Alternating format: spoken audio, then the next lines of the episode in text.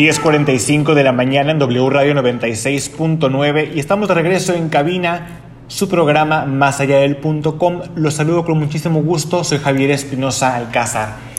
El día de hoy estaremos hablando acerca del COVID-19, los conflictos sociales generados y el gran impacto que este ha tenido en la economía, específicamente en nuestra ciudad, la ciudad de Ensenada, Baja California. Recordemos que al ser una situación sin precedentes, no existían protocolos ni lineamientos a seguir. Es por eso que el gobierno en conjunto con la Secretaría de Salud ha ido modificando las indicaciones sobre la marcha, lo cual ha repercutido de forma significativa. Uno de los sectores más afectados ha sido por supuesto el sector gastronómico. Inicialmente se hablaba acerca de un cierre total e indefinido con el objetivo de salvaguardar la integridad de propietarios, colaboradores y clientes.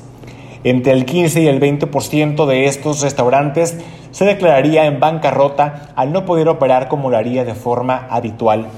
Posteriormente, se dijo que en realidad esto de cerrar no había sido una indicación, sino una sugerencia lo cual generó desconcierto, frustración y enojo entre los restauranteros. Esto trajo consigo una caída del 70% en la economía de la industria gastronómica en el último trimestre, misma que representa 126.594 empleos y una derrama de 18.609 millones de pesos anuales. Cabe mencionar que algunos ya han comenzado a abrir sus puertas, sin embargo los empresarios del sector deberán presentar su protocolo de seguridad de higiene de manera individual, donde se presenten las medidas que se tomarán, esto de acuerdo bueno, al número de empleados, el tipo de alimentos y servicios que se ofrecen, así como proveedores con los que se trabaja. Además de estos problemas, puede ser difícil persuadir a la población para que acaten las directivas de salud pública, ya que tiene poca confianza en el gobierno. El presidente municipal, por su parte, enfocado en la alerta temprana y la prevención de conflictos, ha implementado ciertas estrategias con el fin de coadyuvar a la disminución de contagios.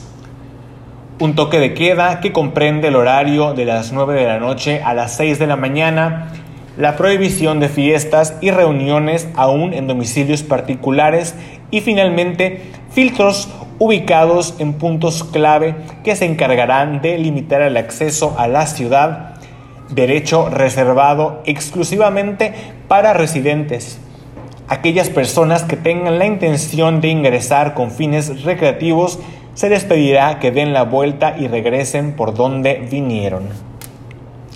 Claro está que esto ha generado conflictos y cuestionamiento por parte de los habitantes y turistas, quienes se niegan a cumplir al 100% con estas indicaciones, olvidándose de que levantar las restricciones prematuramente podría generar nuevos picos de infección y obligar a retomar el aislamiento. Si no se logra establecer distanciamiento social u otras medidas, es difícil vislumbrar el alcance y la devastación que esto causaría, sin dejar de lado que una recesión implicaría un costo particularmente alto para nuestra bahía. Es imperativo acatar las indicaciones y evitar generar conflictos. Hago un llamado a la sociedad y los exhorto a mantener una actitud positiva y proactiva por más difícil que esto parezca. De igual manera, les recuerdo que estamos en un proceso de cambios y adaptación ante la nueva normalidad. Esta pandemia sin duda alguna representa un desafío que definirá una nueva era.